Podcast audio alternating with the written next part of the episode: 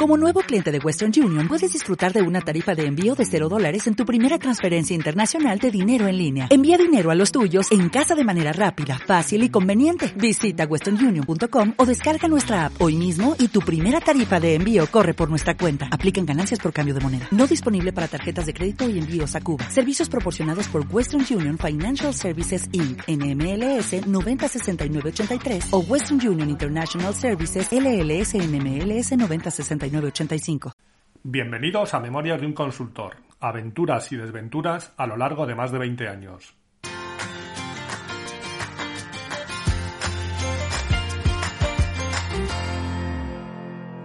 Hola, buenos días, buenas tardes o buenas noches y bienvenidos al episodio 16 de Memorias de un Consultor. Estamos a caballo entre 2001 y 2002 y desde la Puerta del Sol, Ramón García y su inseparable capa este año de la mano de Paloma Lago, le dan la bienvenida a la nueva moneda. Estamos a punto de dar la bienvenida en medio de una magnífica fiesta al 2002 y también a la llegada del euro, el esperado euro. Llevamos varios meses escuchando hablar del euro. Pues a unos minutos estamos de convertirlo en nuestro compañero inseparable. Hombre, el euro que por supuesto va a ser la noticia importante Fueron unos primeros meses en los que todos llevábamos una doble contabilidad para saber lo que nos costaban las cosas, porque una cosa era soltar un billetito de esos nuevos que te parecían de mentira y otra echar la cuenta de lo que estabas pagando en las denominadas antiguas pesetas. Todos hacíamos esas cuentas. A día de hoy es mejor no echarlas, no sea que te dé por pensar si lo de pagar dos mil pesetas por un menú del día muy normalito tiene sentido. Es mejor vivir tranquilo y pagar solo 12 euros, ¿o no?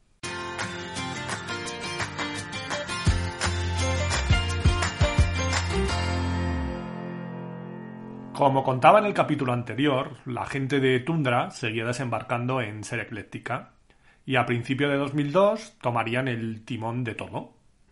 Después del intento fallido de que me uniera a su tripulación, yo seguía navegando con ellos hasta final de años. Después tendría que enrolarme en otra misión, aunque esa era una cuestión que tendría que resolver mi patrón por aquel entonces actual, Teledata. Como he dicho otras veces, a mí me da igual si detrás hay una empresa o 15. Yo cuando trabajo en un equipo, colaboro con quien forme parte de ese equipo. Me da igual que sea otra consultora, cliente, me da exactamente igual. Así que por ese lado no había ningún problema. Hasta final de año yo seguía colaborando, al igual que lo estaba haciendo. Concretamente, la gente de Tundra con la que me tocaba colaborar más directamente eran dos personas, llamémosles Cándido y Toribio, que aparecerán más adelante, seguro, y luego tenían un responsable al que podemos llamar Fulgencio, con el que también interactuaba. Y por encima de todos ellos estaba el responsable máximo, que tendrá su peso en esta historia y concretamente en este capítulo. Vamos a llamarle Jorge Esquinas, con el que creo que solo llegué a hablar una vez, cuando me preguntó por qué no me iba con ellos, y le dije que simplemente porque lo que me habían ofrecido no me interesaba. Después no se volvió nunca a rebajar a hablar conmigo, aunque lo cierto es que volvió a escuchar mi nombre alguna vez más, y a mí me pitaban los oídos de vez en cuando.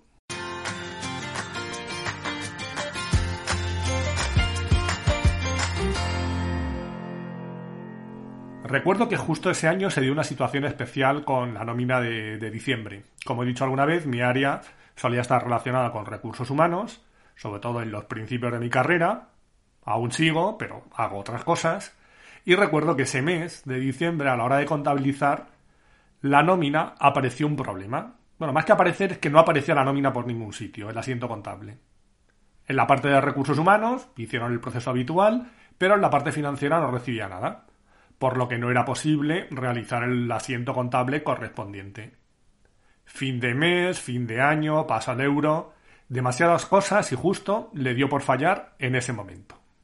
Los de recursos humanos decían que ellos no habían hecho nada. Los de financieros, que vale, pero que ellos no habían recibido nada. Y mientras, los de informática, esos seres que tenemos la culpa de todo, de los que yo formaba parte, mirando las tripas a ver si encontrábamos algo que diera una explicación a lo que estaba pasando o a lo que no estaba pasando. Búsqueda de incidencias en foros, mensajes a SAP de prioridad máxima, donde veíamos también que la pelota iba de un lado a otro entre la gente de recursos humanos y la gente de finanzas, y el tiempo iba pasando. Unos decían que era un error de configuración, otros del proceso, otros del producto.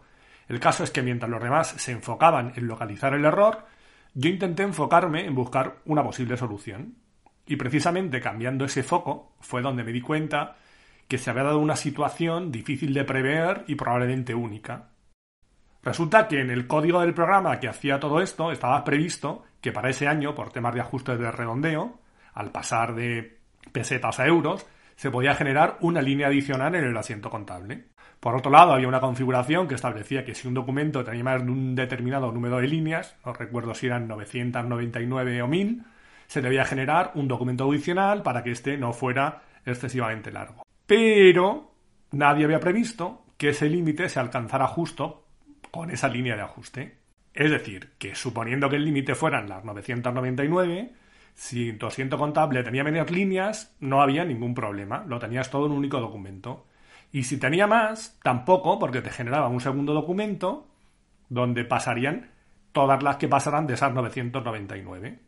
Pero si tenía justo 999, al añadir la línea esa de ajuste de redondeo, venía el problema, ya que nadie había previsto ese caso. Y eso hacía que el documento se quedara en el limbo. Ni daba error, ni llegaba a ningún sitio el típico bug que puedes tener a la hora de desarrollar un programa, los que habéis tocado la parte de código, lo pruebas, pruebas muchas cosas, pero no lo pruebas todo muchas veces, y además esto puede ser difícil de detectar, ya que solo se puede dar en ese caso concreto que comento. Pero nos tocó, nos tocó que justo ese mes el asiento tenía 999 líneas y además, justo en ese mes, se añadía esa línea adicional de redondeo al euro. No pasa nunca, o casi nunca, y a nosotros nos pasó. Que levante la mano el que haya programado algo y nunca haya dejado alguna vez una cagadita de este tipo.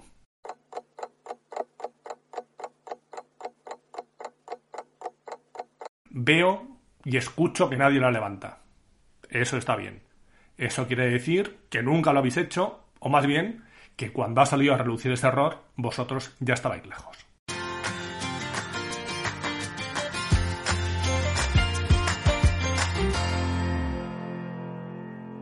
Cuento esto porque fue algo que hizo algo de ruido, ya que hubo varias áreas afectadas y dio la casualidad de que yo fui quien se topó con la solución.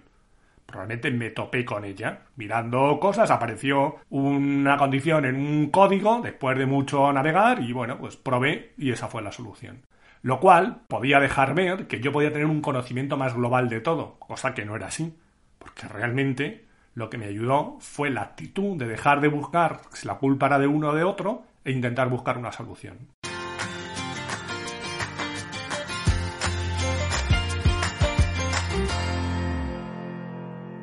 El caso es que el tiempo iba pasando y mi labor allí mm, llegaba a su fin, aunque no tenía muy claro cuál iba a ser mi nuevo destino a la vuelta de vacaciones. Precisamente, en la fiesta de Navidad de Teledata, le pregunté a Felipe, mi director, por eso mismo, y me dijo, no te preocupes, sigues en ser ecléctica. Y le dije, no, creo que no estás bien informado. Tundra empieza a dar servicio el 1 de enero, con lo que todos esos servicios que dábamos nosotros antes, los darán ellos. Y me dijo, claro, claro, pero es que desde Tundra nos han pedido seguir contando contigo y hemos firmado un acuerdo con tres años para que sigas allí. Ah, claro, pero vamos a ver. ¿No crees que esto es algo que me deberías haber consultado? Por supuesto, vosotros podéis asignar los recursos donde queráis, no tienes por qué consultarlo. Pero en este caso concreto, quizá se te pudiera haber ocurrido que Tundra, antes de intentar cerrar un acuerdo con vosotros, quizá haya intentado negociar conmigo. Y probablemente pagándome más dinero que el que me pagáis vosotros. Y yo es más que probable que les haya dicho que no me interesara, por motivos que no vienen al caso y que no me has preguntado. Pero tú quizá deberías haber tenido en cuenta antes de cerrar ningún tipo de acuerdo mi opinión. Porque si a mí no me interesaba seguir en el cliente en las condiciones que me ofrecieron, imagino que entenderás que tampoco me interesa continuar en las que tengo actualmente. Me vas siguiendo, ¿no? Ya bueno, pero es que a lo mejor no tenemos otra cosa para ti y tampoco tenía claro qué pensabas al respecto. ¿Me lo has preguntado? ¿De verdad no se te ha pasado por la cabeza que lo lógico es que ellos me hubieran intentado fichar antes de cerrar un acuerdo de este tipo? Si no lo has pensado, no lo entiendo. Y si lo has hecho, tienes un problema, porque ese, ese acuerdo no lo vas a poder cumplir. Ya, pero es que a lo mejor no tenemos otra cosa para ti. Ya, ya, no pasa nada, no tengo ningún problema. pido una baja voluntaria y me busco la vida. No, hombre, no, tampoco es eso. No queremos que te vayas, pero es que ahora mismo tendremos que buscar algo. Mira, mira, no pasa nada. Te doy unos meses. Yo me cojo una excedencia de cuatro meses y si en ese tiempo encontráis algo, perfecto. Y si no, a la vuelta, soy baja voluntaria y me piro. La verdad es que me costaba creer que pensara que yo iba a aceptar esa opción. No sé, creo que era fácil seguir el razonamiento que le dije. Aunque mis dudas realmente quedaron despejadas un par de horas después, cuando le vi caminando con todos sus compañeros, todos ellos tocando palmas.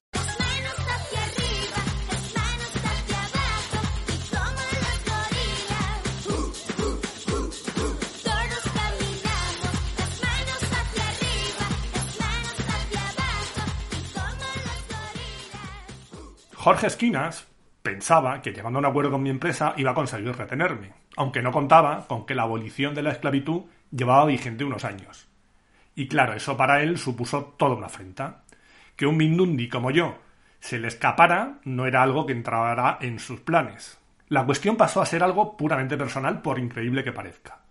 Recuerdo que pasados unos meses, mi hermana estuvo en una feria de empleo y entregó su currículum en el stand de Tundra. Y al hacerlo, alguien lo leyó y le preguntó, ¿tú no serás hermana de Antonio? Ella después me lo comentó y yo me, limité a decirle que esperaba que tuviera otras opciones, porque esa pregunta precisamente no le había hecho ganar puntos.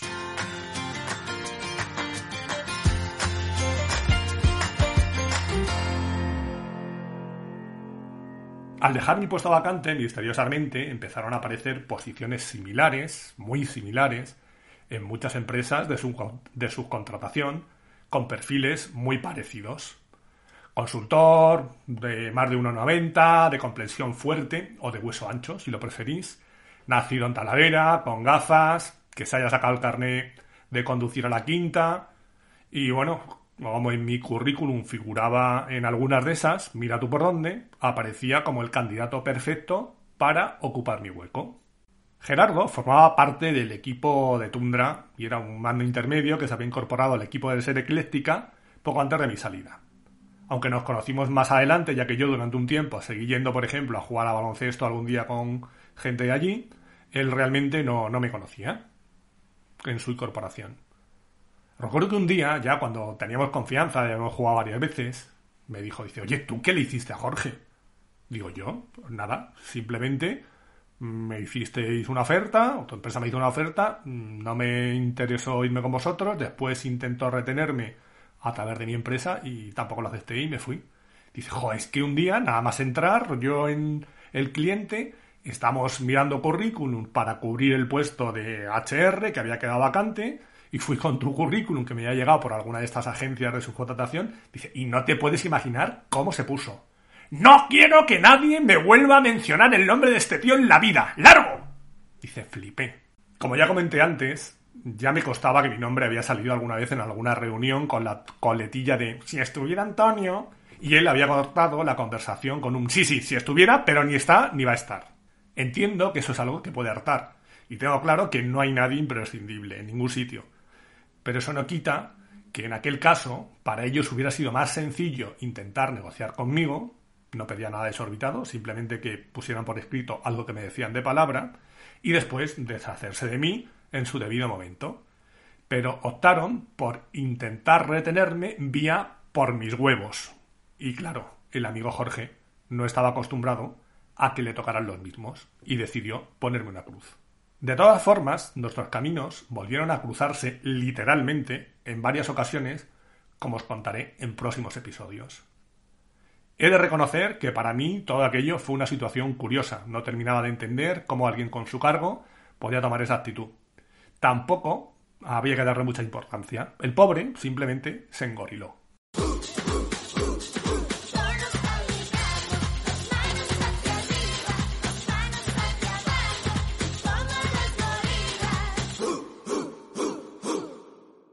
Aunque también es cierto que a veces es complicado sustituir a alguien o puede que lleve más tiempo del esperado. Eh, por cierto, ¿cuántos goles por temporada decíais que metía Cristiano Ronaldo? No, no es por nada. Dialogando se entiende la gente. Imponiendo algo a la fuerza o intentándolo es algo más difícil. Puede que consigas algo, pero a la larga terminarás obteniendo mejores resultados con la opción dialogante. Cosas con las que me quedaría de todo esto. 1. Busca soluciones, no culpables. 2. No dejes que decidan por ti. Y 3. La madurez no va con el cargo. Y hasta aquí hemos llegado hoy. Ya sabéis que podéis encontrar un nuevo episodio el próximo miércoles a eso de las 8 de la mañana, hora de la España peninsular, una hora menos en Canarias. Aunque después cada uno lo escucharéis cuando os dé la gana, faltaría más. Podéis encontrar más información en la página del podcast, donde estaré encantado de recibir vuestros comentarios. Os recuerdo memoriadeunconsultor.com. Y también en muchas plataformas en las que se publica el podcast, tipo Spotify, iVoox, Apple, Google, etc. Y si queréis saber algo más de mí, me podéis encontrar también en mi blog personal aancos.com. Gracias por haber llegado hasta aquí y os espero en el próximo episodio. Adiós.